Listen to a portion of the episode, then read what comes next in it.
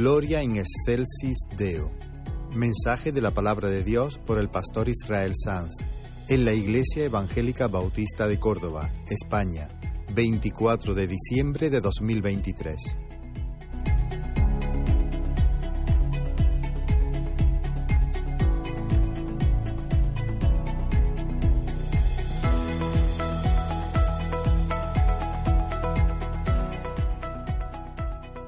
Esta noche casi todos vamos a estar en familia.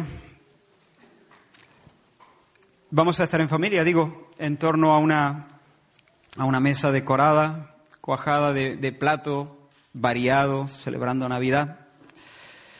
Y tristemente la alegría de algunos solamente consiste en eso, en la reunión de aquellos que, que sabe suyos, que siente suyos, los niños, los abuelos, los tíos, los hermanos hasta los que faltan están de una manera eh, presente en el recuerdo.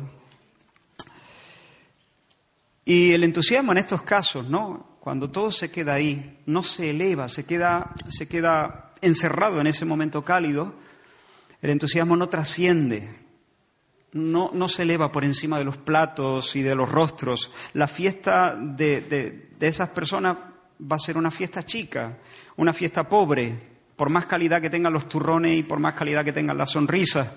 Comida, regalos, encuentros familiares, no son un fin en sí mismos, sino la forma de dar cauce al gozo de la salvación.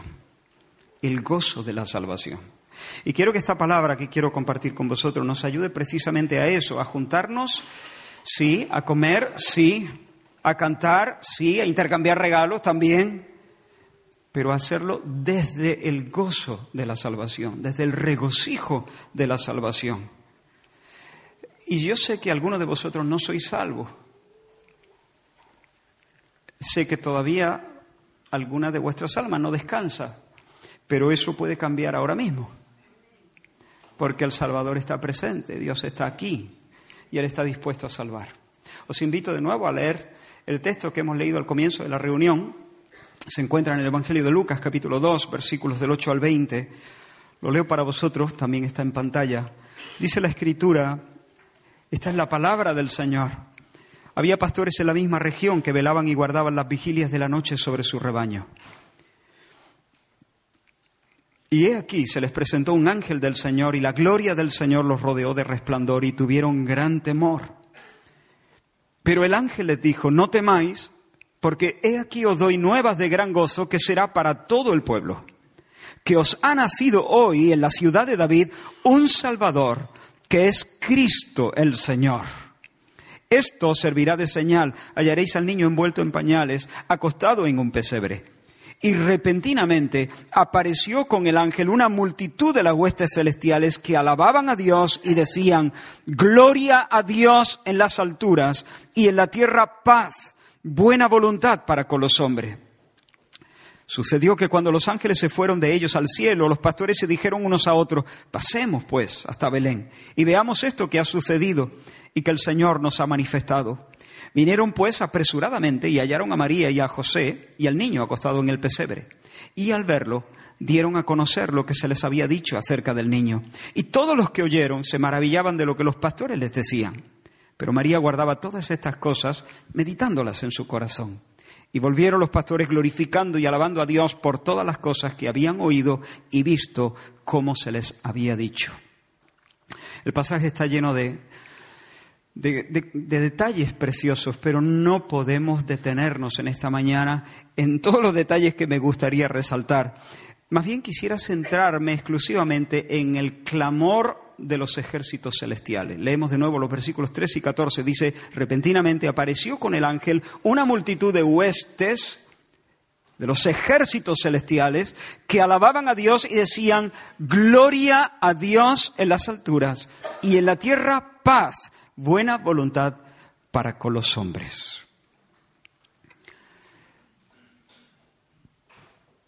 Difícilmente vamos a entender este grito de los ángeles si no tenemos una idea aproximada de lo que significa la gloria de Dios. La gloria de Dios, ¿qué es eso? que es. Varias veces en el Antiguo Testamento se nos da testimonio de que Dios se manifestó en su santuario. Y su gloria se nos dice que llenó el tabernáculo o llenó el templo, de tal manera la presencia de Dios se hizo tan patente que los sacerdotes, que los ministros no podían ejercer sus labores, tuvieron que permanecer quietos y en asombro ante la presencia del Santo. En el Salmo 108 el rey David canta diciendo, exaltado sea sobre los cielos, oh Dios, y sobre toda la tierra sea enaltecida tu gloria.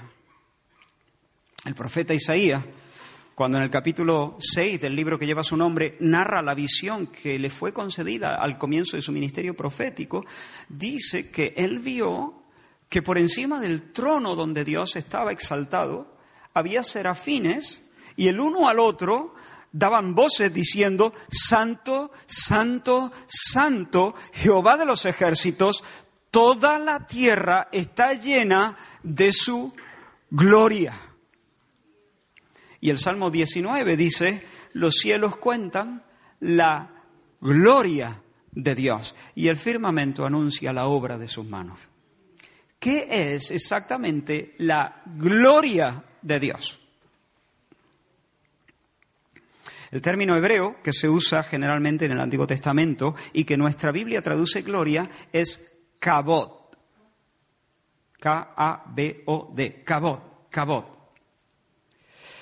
Literalmente esa palabra significa peso. Peso. Y generalmente kabod se utiliza eh, en un sentido figurado, en sentido metafórico.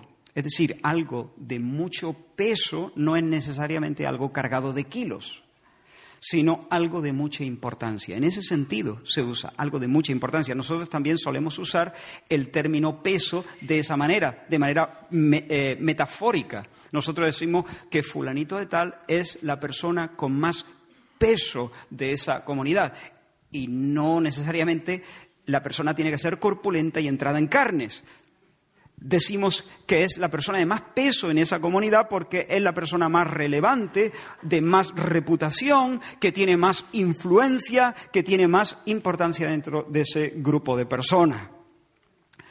Job, en medio de su dolor, se quejó de esta manera, diciendo, Dios me ha, en, Job 19, Job eh, me ha despojado de mi cabot me ha despojado de mi peso, me ha despojado de mi gloria, traduce la reina Valera, y quitado la corona de mi cabeza. Un poquito más adelante, Job dice, ¿quién me volviese como en los, en los meses pasados, como en los días en los que Dios me guardaba? Yo era ojos al ciego, yo era pie, pies al cojo, mi cabot, mi gloria, se renovaba en mí y mi arco se fortalecía en mi mano. Me oían y esperaban y callaban ante mi consejo. Tras mi palabra no replicaban y mi razón destilaba sobre ellos. Y un poquito más adelante, en otro, eh, en otro lugar, dice, los jóvenes, dice Job, los jóvenes me veían y se escondían. Y los ancianos se levantaban y estaban de pie. Los príncipes detenían sus palabras, ponían su mano sobre sus bocas. En otras palabras, cuando Job aparecía, Job se convertía en el centro de gravedad de la reunión. Su sola presencia ejercía una influencia sobre los demás, una influencia irresistible.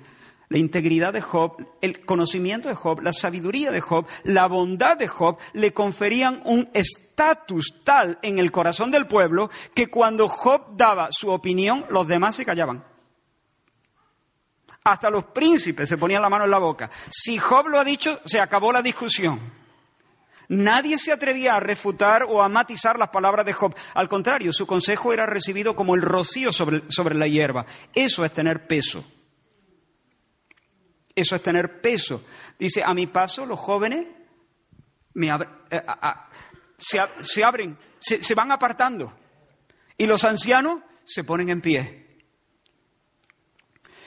Cuando hablamos, hermanos, de la gloria de Dios, estamos hablando de eso, pero elevado a la máxima potencia, a una potencia infinita.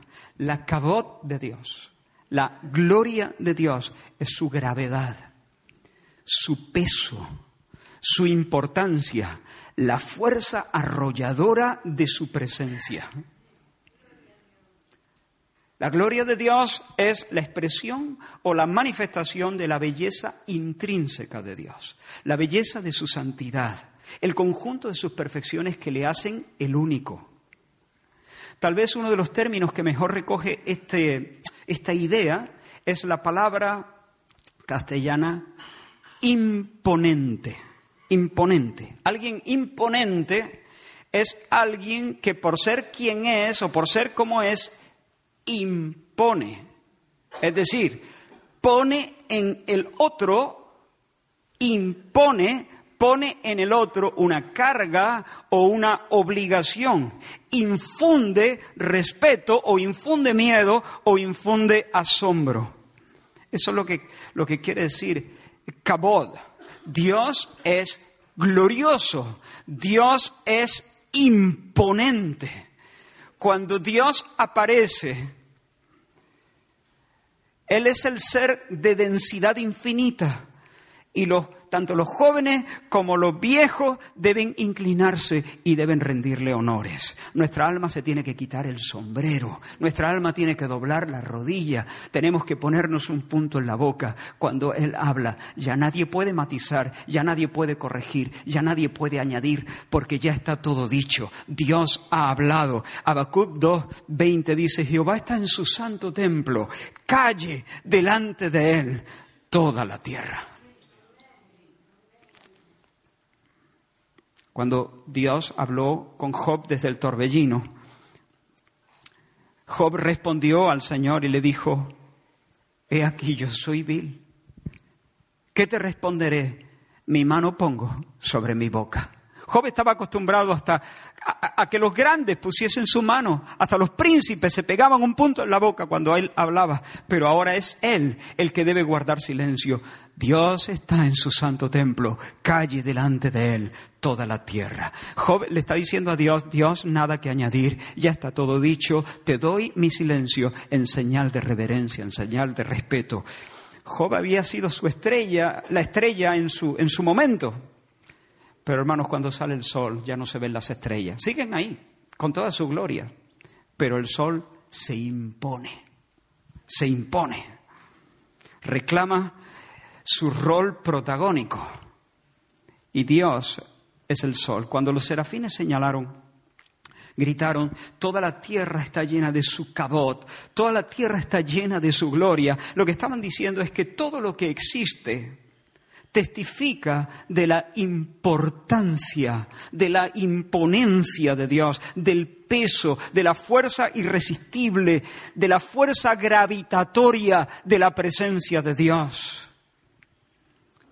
Los planetas con sus lunas, proclaman la majestad de Dios. Las plumas del pavo real las notas musicales, la formación de las proteínas, la formación de los agujeros negros, las dimensiones del espacio, las constantes de la fuerza nuclear débil, la fuerza electromagnética, los misterios del lenguaje, el regalo del sueño, un rostro humano, el latido de nuestro corazón, la conciencia, la intuición, el universo escondido en un copo de nieve, todo proclama el peso de Dios, la importancia de Dios.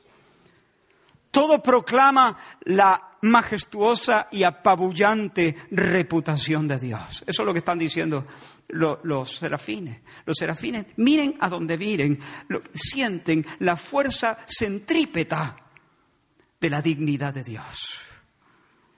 Él, Dios, viene a ser el centro de gravedad de todas las cosas y todas las criaturas hablan de esa imponencia. ¿Hasta aquí me seguís? Hermanos, todas las criaturas reflejan en algún grado la gloria de Dios, todas.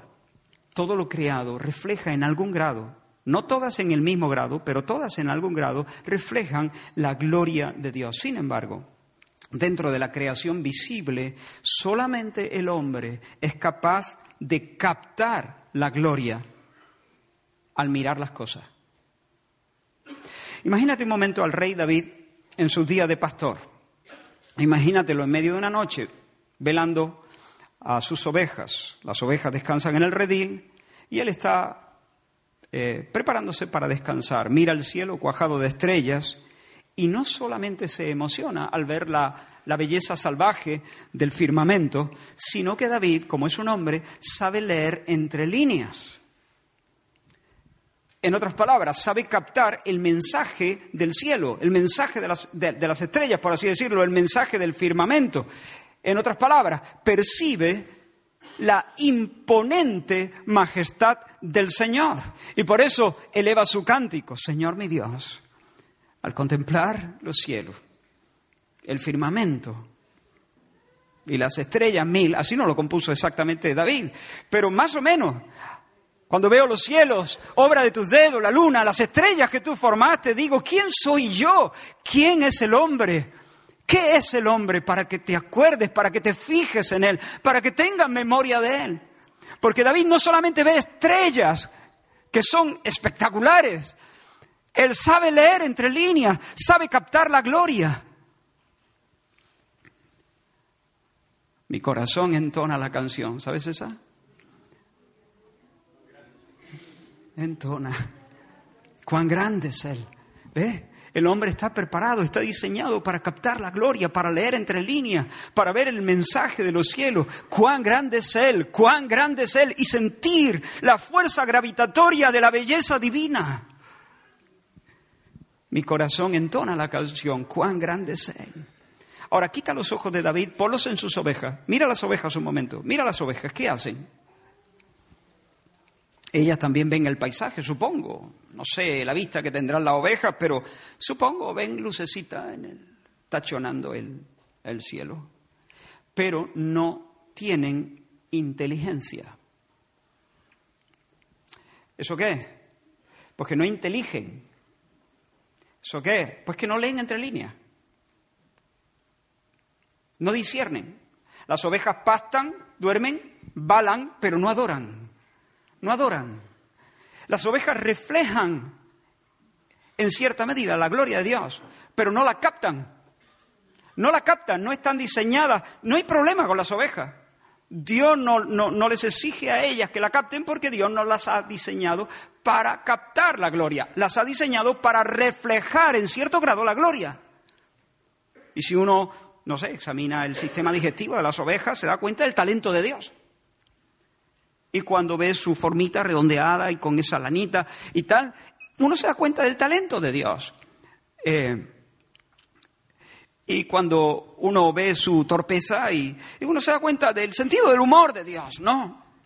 Uno ve la gloria de Dios en las ovejas. Las ovejas están diseñadas y puestas ahí para reflejar en cierto grado la maravilla del carácter, de, de la sabiduría, de la bondad, de la delicadeza, del talento, del poder de Dios, pero no están puestas para captar la gloria. Las ovejas sencillamente no inteligen, no son inteligentes,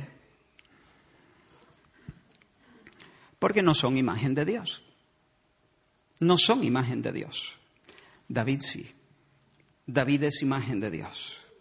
Y como imagen de Dios, no solamente tiene la responsabilidad de reflejar en mucho mayor grado que las ovejas la gloria de Dios, sino que tiene la responsabilidad de representar a Dios y por lo tanto de captar la gloria, porque Dios capta su propia gloria. Y no solo de captar la gloria, celebrar la gloria, porque Dios celebra su propia gloria, Dios se goza en su propia gloria. El Padre se, goza en la, gloria del Hijo, el Hijo en la gloria del Padre. Entonces David tiene la responsabilidad, por cuanto es imago Dei, imagen de Dios, de captar la gloria y de reflejar la gloria.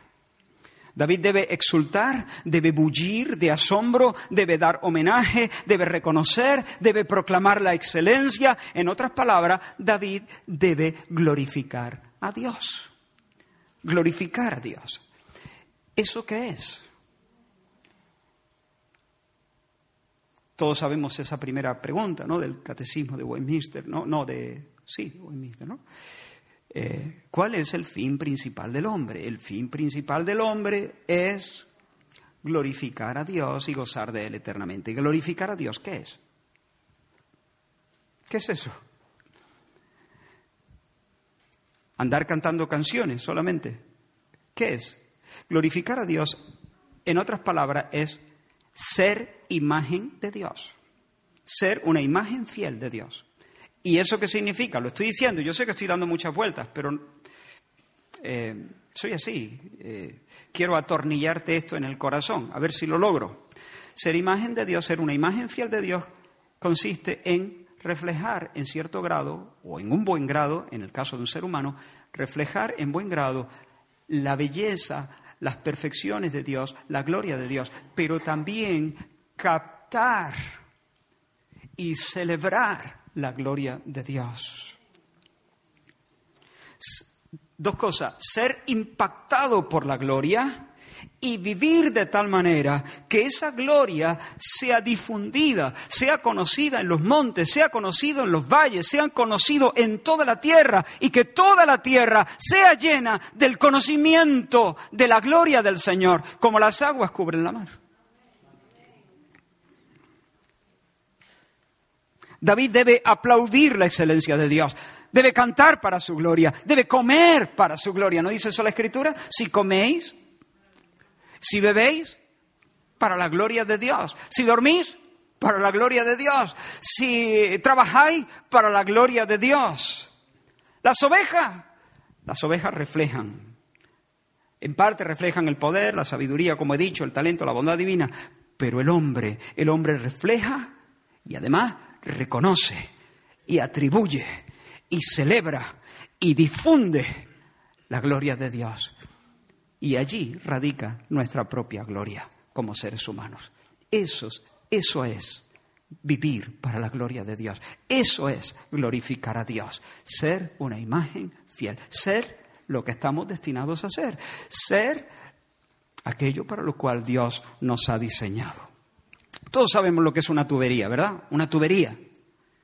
Es un conducto formado por tubos por donde se conduce el agua o se conduce el gas.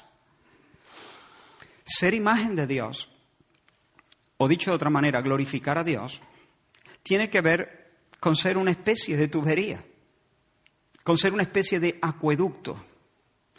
La tubería, hermanos, es útil en tanto que es un canal por donde fluye y se reparte el agua y, y, el agua puede llegar a diferentes lugares, ¿sí o no?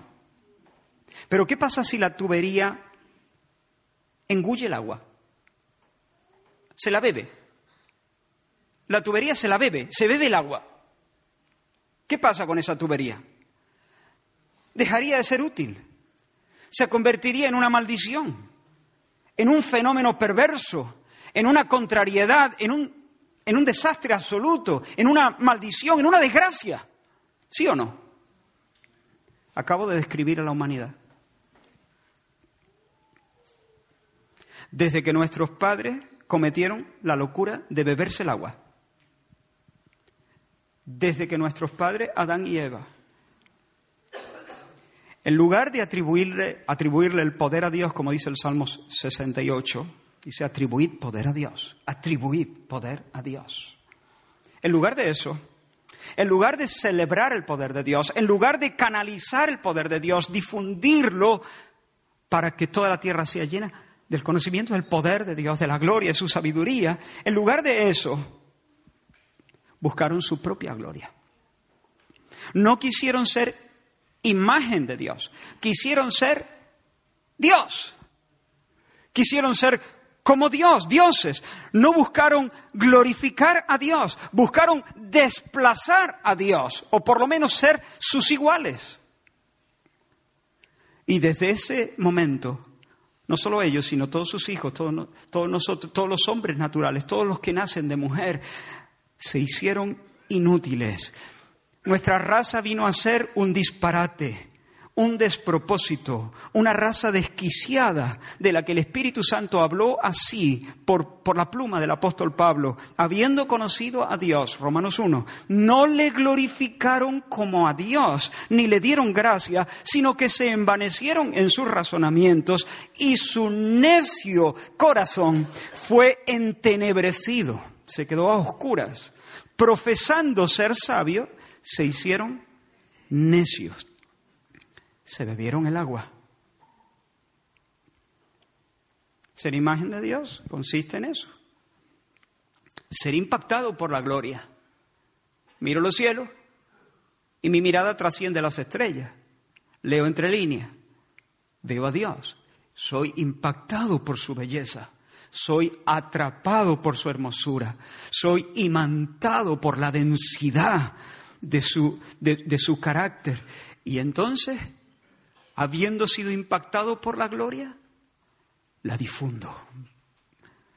Para que el conocimiento de su... Le represento, represento a Dios. En medio de, de, la tierra, en, los lugares donde Dios me ha puesto. La difundo, la reflejo, la, la, celebro y la difundo. Pero el hombre no quiso hacer eso. Se bebió el agua. Y el corazón, fíjate, el corazón dejó de ser verdaderamente inteligente.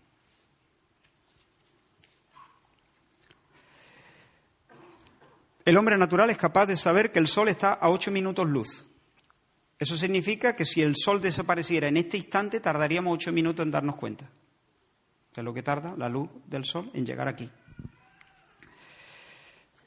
Es más, el hombre ha sido capaz de captar, por medio del telescopio Hubble, una estrella a la que le ha puesto el nombre de Icarus, que se encuentra no a 8 minutos luz, se encuentra a unos 14 mil millones de años luz.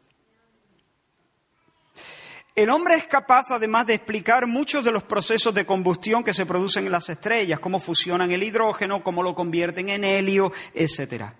Pero, hermano, el hombre ha perdido la capacidad de sentir la presencia arrolladora de Dios al ver Ícarus.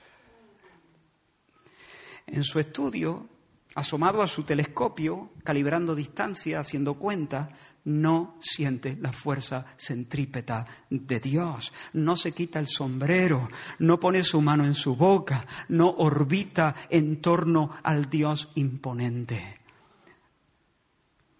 El hombre permanece en el kilómetro cero, sintiéndose el centro de todas las cosas, reclamando el protagonismo queriendo ser el Sol en torno al cual orbitan todos los planetas. A eso la Biblia lo llama pecado. Pecado. Ese es el pecado. Beberse el agua. Y, ese, y el pecado es la explicación de todos los males, la explicación última de todos los males. Ese es el, ese es el problema problema no son los gobernantes, el problema no son ni los pobres, ni los ricos, ni los... Eh, el problema es el pecado, el pecado es el problema. Y no solamente podemos llamarlo pecado, bíblicamente la Biblia lo llama pecado, pero nosotros también lo podemos llamar, permitidme que lo llame así, aborregamiento. Otra forma de llamarlo, bestialización. La bestialización del hombre. El descenso al nivel de las ovejas la maldición de la mirada insípida, la mirada intrascendente, la mirada ovina, ovejuna, no sé si esa palabra existe. El hombre cae al estado de las bestias, se degrada. Es decir, lo que vemos es lo que ven las ovejas cuando miran arriba luces, pero, pero ni rastro de Dios. Sí, no somos iguales que las ovejas, cavilamos mejor, calculamos las distancias, calculamos cómo, cómo, cómo se produce la combustión. ¿Y? ¿Y? Y nos hemos bestializado. Y tenemos la mirada ovina, la mirada insípida, intrascendente los ojos de escayola.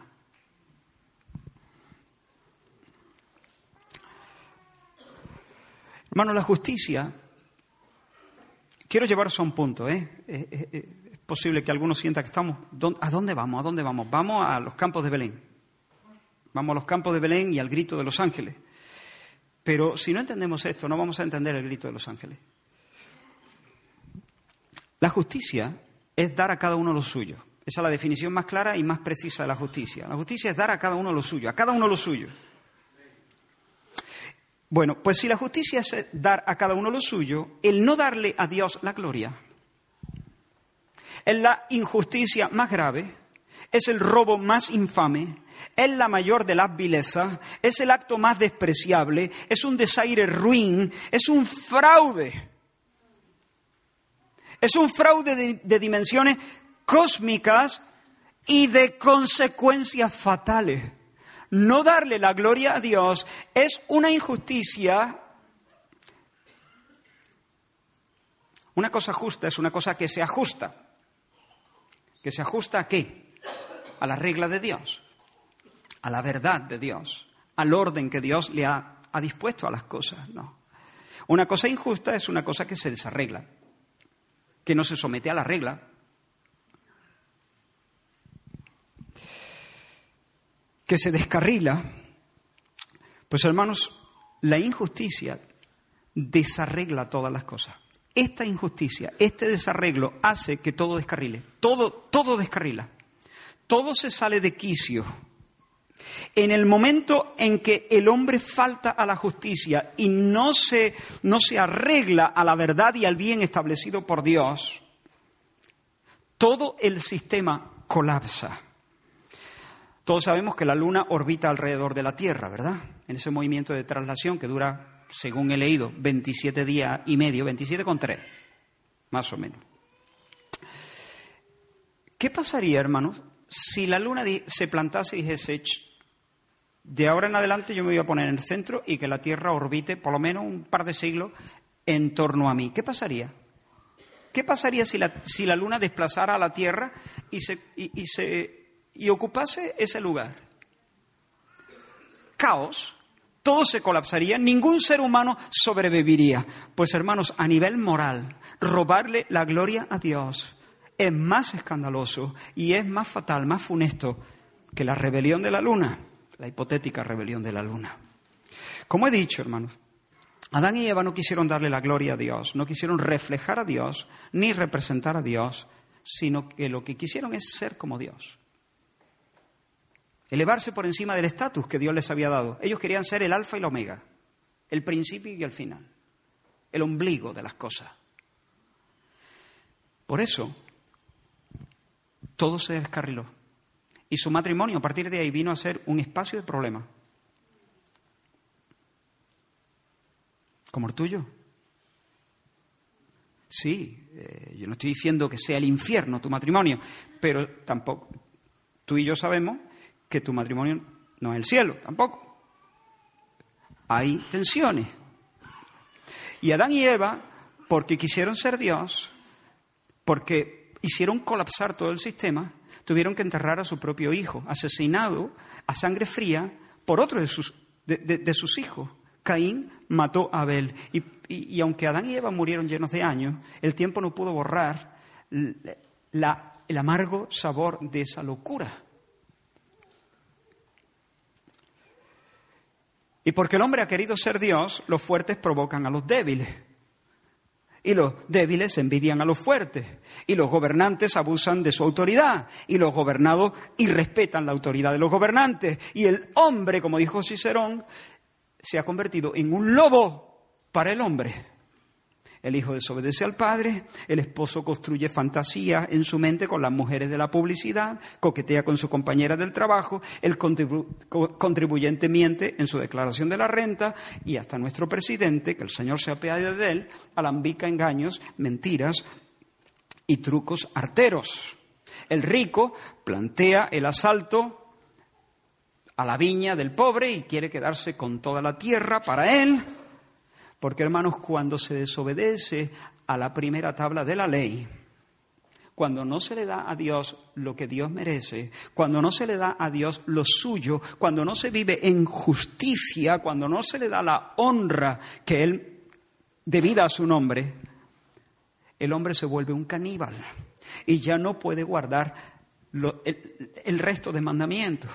Cuando el hombre no es justo con Dios, tampoco es justo con su prójimo. Cuando el hombre defrauda a Dios, mata a su hermano, desobedece a su madre, traiciona a su esposa, roba y miente a su vecino, vive insatisfecho, codiciando para sí las bendiciones que el cielo le concede a los demás. ¿De dónde viene la guerra? Dice Santiago. ¿De dónde? ¿De dónde viene la guerra? ¿De dónde? ¿No es de vuestras pasiones? Las cuales combaten en vuestros miembros, codiciáis y no tenéis, matáis y ardéis de envidia y no podéis alcanzar, combatís, lucháis, pero no tenéis lo que deseáis porque no pedís, pedís y no recibís porque pedís mal, para gastar en vuestros deleites. Las guerras nacen en nuestro seno. Las guerras nacen en nuestro fuero interno. Con todo el respeto del mundo, bajo esa cara de angelito hay un alma empecinada en ser el centro, dispuesta a hacer de sus propios sueños y de sus propios deseos personales la meta de todos tus movimientos. La Biblia lo llama pecado. Y ese es tu gran problema. Tu gran problema es un alma cuyo lema es, santificado sea mi nombre, venga mi reino, hágase mi voluntad. Ese es el problema. Cuando el alma está en ese, en ese tono, de ese modo, lo que hay es guerra, guerra, conflicto, tensión, espadas en alto, hostilidad, guerra. Cuando los egos pivotan sobre sí mismos, la tierra se convierte en, en, un, en un espacio de caníbales, donde tienes que cuidarte del otro porque muerde y tú también muerdes. ¿Se entiende? Y ya no hay paz en la tierra. No hay paz en la tierra, porque no hay gloria a Dios en las alturas.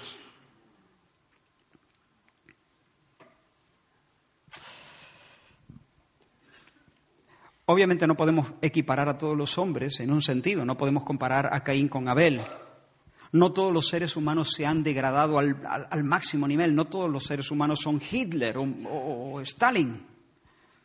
Sin embargo, aún los menos corrompidos han errado el blanco. Aún los menos corrompidos no han glorificado a Dios. Han hecho injusticia, han contribuido al desorden, han echado fuego, leña, perdón, al fuego de los conflictos en la tierra. Como la Biblia dice, no hay justo ni aún uno. David, el mismo David que cantara Los cielos cuentan la gloria de Dios. Ese mismo David planeó la muerte de Urías para quedarse con su esposa.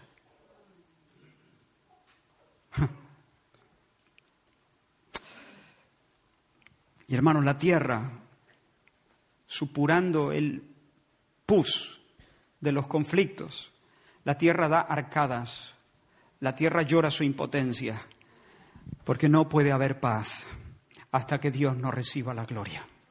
No puede, no puede haber paz hasta que Dios no reciba, hasta que llegue un nuevo Adán que arregle las cosas, que las vuelva a poner conforme a la regla, que ponga las cosas en su sitio. Por eso, hermanos, aquella noche, bueno, aquella noche los pastores se llevaron el susto de su vida. William Hendrickson habla de, que las representaciones, los cuadros, no, hacen justicia a aquel momento, ¿no? Eh, dice, menciona un cuadro, no recuerdo ahora mismo cuál es, donde un, angelito eh, desciende con cara de damita, damita delicada, dice él, ¿no? Dice, y hasta con flequillito, y lleva al lado un angelito bebé con pelo rizado o algo así, dice, ¿no? Y, mirando el cuadro, uno casi se imagina a esos pastores fornidos, corpulentos, diciéndole al angelito, ven, ven, tranquilo, que no te vamos a hacer nada. Así no fue. Aquellos pastores se llevaron el susto de su vida. Estaban, como todas las noches, una noche más, una noche otra noche, velando a sus ovejas allí en los campos de Frata, cuando de repente el Señor los visitó y un ángel imponente, no tan imponente como el Señor, pero un ángel, apareció y tuvo que decirle, no tengáis miedo, no tengáis miedo. Os traigo buenas nuevas. Vengo como evangelista, por así decirlo, ¿no? Esa es la palabra que usa, ¿no? Evangelio. Hoy en Belén, por fin, y atentos aquí porque llegamos al corazón del mensaje, por fin os ha nacido el hombre cabal. Por, por, fin os ha nacido el hombre que sí va a vivir glorificando a Dios. Glorificando a Dios y gozando de Dios. El hombre que será verdaderamente y fielmente imagen de Dios. ¿Os he perdido? ¿Os tengo conmigo todavía? La tierra llora, no tiene paz, da arcadas, está manchada de sangre, la sangre de mil abeles hay conflicto en la tierra. ¿Por qué? Porque las cosas están invertidas, porque las cosas están retorcidas, pervertidas. No hay justicia. Se le está negando a Dios la honra debida a su nombre. Y porque Dios no tiene gloria en las alturas, no hay paz en la tierra. Pero de repente aparece un ángel que dice, os traigo buenas noticias. Os están haciendo hoy en la ciudad de David un Salvador, el hombre cabal, el último Adán, el Adán definitivo, que, el hombre que por fin va a vivir inteligentemente, va a vivir siendo una imagen de Dios, va a vivir glorificando a Dios y gozando de Él. Y hermanos, si los pastores estaban asustados con la súbita aparición de aquel ángel, imaginaos la sacudida emocional que tuvieron que sentir cuando de repente el campo entero se llenó de miles, miles de soldados celestiales, una multitud de las huestes celestiales, rugiendo el grito de guerra más hermoso que se ha oído jamás sobre la tierra. Gloria a Dios en las alturas y en la tierra paz, buena voluntad para con los hombres. Lo que están diciendo los ángeles es lo que está por pasar, lo que está por suceder por causa de la aparición en el escenario de nuestro héroe, el Señor Jesús. A Dios que habita en las alturas sea la gloria. A los hombres que habitan en la tierra, a aquellos a quienes Dios mira con favor, con gracia. Shalom. Shalom, paz, paz. Porque hoy ha nacido el arreglador de las cosas el reparador de las cosas. El Salmo 96 dice, alégrense los cielos y gócese la tierra, brame el mar y su plenitud, regocíjese el campo y todo lo que en él está. Entonces todos los árboles del bosque rebosarán de contento delante del Señor que vino, porque vino a juzgar o a gobernar, vino a gobernar la tierra, gobernará o juzgará al mundo con justicia y a los pueblos con su verdad. Gobernará con justicia, es decir, va a poner las cosas de una vez por todas del derecho. Va a encajar al mundo, lo va a poner sobre sus raíles, le va a dar vuelta al desastre que nosotros hemos, la hemos liado. Pues Él viene a darle la vuelta a las cosas. Isaías en el capítulo 32 dice, y el efecto de la justicia será paz. ¿Te das cuenta cómo van las cosas? Viene el que va a hacer justicia. El que va a decir, esto está del revés. Aquí Dios no está teniendo la gloria. El hombre no está glorificando a Dios. Por eso el hombre no está disfrutando shalom. No hay shalom porque no hay justicia. Pero aquí estoy yo. Vengo a gobernar con justicia. Vengo a reparar las cosas, vengo a voltearlas para que estén como Dios dispuso que estuvieran. ¿Y el efecto de la justicia? Paz, reposo y seguridad para siempre, termina diciendo el pasaje de Isaías. En un momento dado, cuando Jesús iba a encarar la cruz, levantó sus ojos al cielo, dice la Escritura, y dijo, Padre, yo te he glorificado en la tierra yo te he glorificado en la tierra. Eso es su nombre. Ese es el hombre hombre. Esa es la imagen fiel de Dios. Es Dios, pero también es hombre. El hombre hombre. El hombre verdadero, el hombre de verdad. Te he reflejado perfectamente, te he representado fielmente, no me he bebido el agua.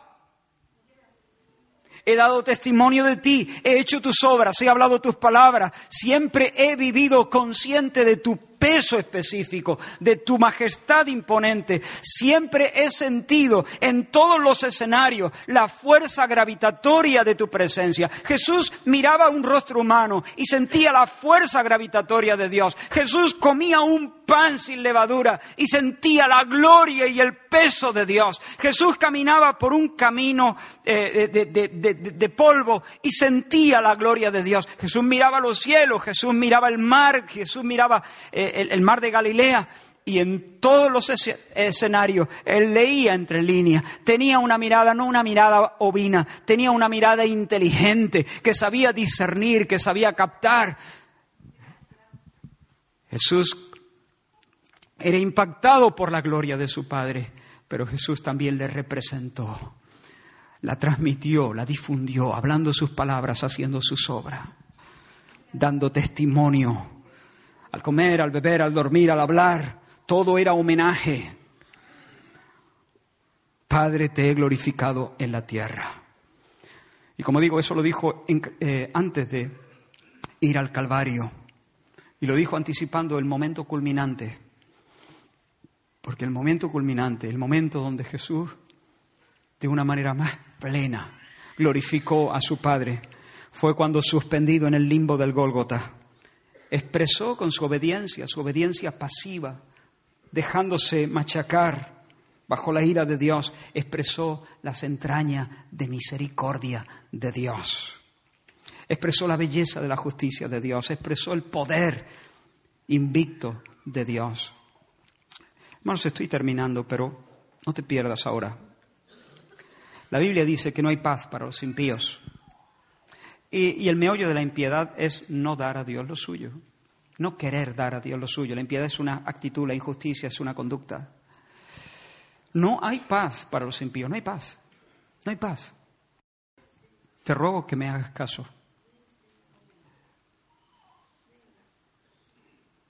El jaleo que tiene en tu corazón se debe a que tu vida no está orbitando en torno a Dios. Tú quieres que Dios te eche una mano. Tú quieres que Dios sea la luna. Dios es el sol. No hay paz para los impíos. Y porque no hay paz para los impíos, Jesús murió desnudo, envuelto en tinieblas, llamó desde la cruz a Dios y no obtuvo respuesta.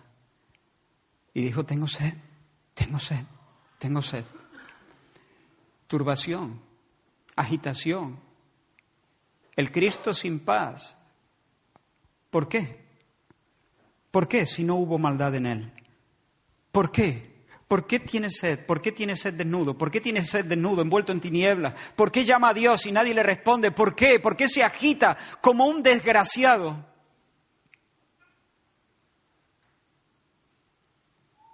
Como un hombre despojado de toda ayuda y de toda gracia. Como un hombre sobre el cual no reposa aparentemente ningún favor divino. Olvidado de todos. ¿Por qué? Si no hubo engaño en su boca? Porque el impío era yo. Porque el impío eras tú. Y Él murió en tu lugar. Él murió en tu lugar. No hay paz para el impío. Por eso Jesús murió soportando los tormentos, la turbación de la cruz. Porque el justo murió por los impíos. Pero si no hay paz para los impíos, sí la hay para los piadosos. Hay mucha paz para los piadosos. ¿Cuál es la porción que el hombre Jesús merece? ¿Cuál es la porción que merece el que ha dicho, Padre, yo te he glorificado en la tierra? He acabado la obra que me diste que hiciera. ¿Cuál es la porción? Paz. Paz como un río, paz redonda, paz total, paz completa, descanso pleno, shalom, shalom. Esa es la porción que merece Jesús. Y Jesús se acerca y le dice a los suyos, no se turbe vuestro corazón, ni tenga miedo. Mi paz os dejo, mi paz os doy. ¿Cómo? ¿Por qué? Nosotros no hemos glorificado a Dios en las alturas. No merecemos la paz resultante de la justicia. No hemos sido justos, no nos hemos ajustado, hemos invertido las cosas, las hemos retorcido, hemos querido desplazar a Dios para ponernos en el centro. ¿Por qué? ¿Por qué Dios nos besa con su paz? Porque en Cristo, en Cristo, en mi hermano, en nuestro hombre, en mi Salvador, yo he cumplido con Dios. Porque Cristo vivió, no, no, solamente en nombre propio, vivió también en nombre de su pueblo. Y glorificó e hizo justicia como representante de una nueva raza. Y cuando él dijo, Padre, yo te he glorificado en la tierra, él como nuestro sustituto también en la vida, no ya por su obediencia pasiva en la cruz, sino por su obediencia activa. Cada segundo de su vida, Él nos confiere, nos infunde esa justicia. En otras palabras, más sencillas, en Cristo yo he glorificado a Dios y soy justificado. En Cristo le he dado a Dios la honra que merece y entonces el cielo canta sobre mi pecho, paz en la tierra. En Cristo yo canto, gloria a Dios en las alturas. Y, y, Dios me responde, y paz en tu pecho, y paz en la tierra de tu vida. Bendito sea el nombre del Señor. Mira la cruz un momento. Termino. Mira la cruz. Ese es el castigo que merecen los que se quedan con la gloria, los que se beben el agua. Pero mira a Cristo muriendo en tu lugar. Mira a Cristo muriendo en tu lugar y ofreciéndote su justicia, su mérito, su bien hecho. ¿Ves la gloria? Descalza tu alma en esa tierra, arrodilla tu alma en esa tierra, recíbele a Él, recíbele como tu Salvador, recíbele como el Señor de tu vida, recíbele como el Rey de tu alma, rinde todo a Él, quítate del centro, quítate del centro, únete al, coro de los ángeles, canta con ellos. Gloria a Dios en las alturas. En las alturas la gloria sea dada únicamente a Dios. Y luego únete también a la segunda estrofa, paz en la tierra, conviértete en un pacificador, como los, como los eh, pastores aquí de, de, de Belén, que empezaron a hablar del niño. Y de esa manera empezaron a evangelizar, a contar del niño todo lo que habían escuchado de la boca de los ángeles. De esa manera nosotros nos convertimos en lo que hemos estado hablando, en fieles imágenes de Dios. Somos arrollados por la gloria de Dios, somos impactados por la belleza de Dios, pero también comenzamos a difundirla, también comenzamos a proclamarla. Y solamente de esa manera vamos a poder vivir y disfrutar y saborear de esa gloria, porque esa, la gloria de Dios se refleja en las ovejas, pero no habita en ellas, pero nosotros sí. ¿Y cómo habita? De esta manera. Habita en, ¿cómo lo digo? En el flujo del amor. En, un movimiento amoroso, siempre, toda la vida se vive en un movimiento amoroso. El primer movimiento es de Dios, se llama revelación, Dios se revela. Y entonces, el siguiente paso es que nosotros somos impactados por eso, pero entonces nosotros transmitimos también eso lo difundimos, eh, lo, manifestamos eh, hacia otro. Entonces, fluye, fluye. Dios nos ama y nosotros amamos en nombre de Dios a otro. Y de esa manera la gloria se mantiene vibrante, se mantiene en nosotros. Habita la gloria en nuestra tierra. Es como el viento. El viento, tú no lo puedes encerrar. ¿El viento qué? Aire en movimiento, ¿no? Y si tú lo quieres agarrar, mira, eh, tú sale a la calle, imagínate que hace viento, ¿no? Y tú dices, voy, voy, a, voy, a, voy a agarrar un poquito de viento.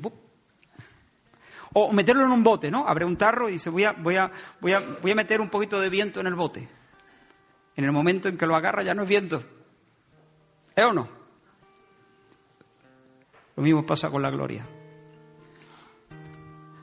La gloria habita como gloria cuando, cuando está en movimiento, en el movimiento amoroso.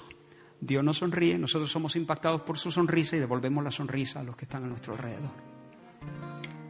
En ese movimiento amoroso, en ese movimiento amoroso nosotros tenemos nuevas, renovadas vislumbres de gloria y experimentamos a qué sabe la belleza divina. Ese es el movimiento que te invito a cultivar delante del pavo esta noche. Ese es el movimiento que te invito a cultivar delante de la gamba esta noche. Que el Señor se apiade de ti si solo ves gamba. Yo he hecho lo que he podido.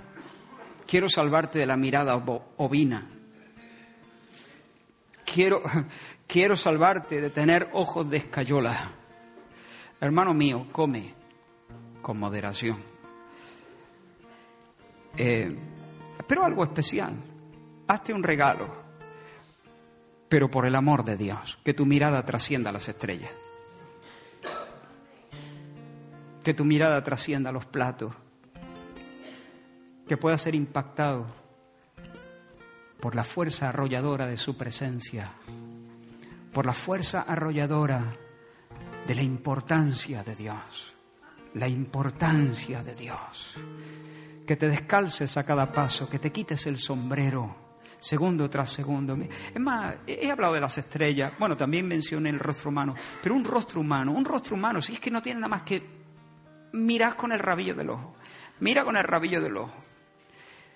Siente si no, lo, si, si no, si no sentimos delante de, de, un rostro humano la gloria de Dios, entonces necesitamos un lavaje, necesitamos colirio, colirio, colirio para nuestros ojos, pero el Señor está aquí para darnos colirio, porque la vida se vive así, siendo atropellado, impactado por la belleza, por el sentido, por la manifestación de la importancia y el peso y la majestad de Dios. Y luego comunicando eso de alguna manera. No solo cantando, no solo orando, trabajando también. Conviviendo con otros en nuestros gestos. No tengas miedo. Termino con esas palabras. No, te, no tengáis miedo. Dejad de tener miedo, le dice el ángela. Dejad de tener miedo. Pero quiero darle a ese, a ese a esas palabras eh, una dimensión amplia. No tengas miedo. No tengas miedo. Sea lo que sea lo que estés pasando, estás con una enfermedad, estás envejeciendo, tienes problemas, no tengas miedo, no tengas miedo. No tengas miedo. Nos ha nacido un Salvador. Nos ha nacido un Salvador los árboles darán palmadas de aplauso. Esto termina en una fiesta. Esto termina en una fiesta. Acaba bien la cosa. Nos ha nacido el Salvador, Cristo el Señor, el reparador de las cosas, el arreglador de las cosas, el que da gloria a Dios, la honra de vida a su nombre y por lo tanto establece el shalom sobre la tierra. Amén. Señor, te adoramos. Tú eres nuestro héroe. Tú eres el príncipe de paz. Tú eres el rey de Israel. Tú eres el salvador del mundo.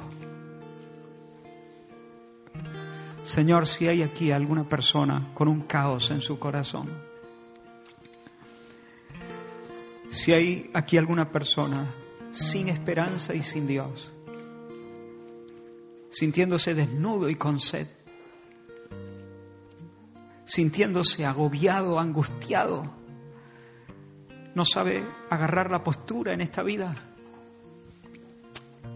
como tú, intentando agarrar la postura en la cruz, soportando calambre.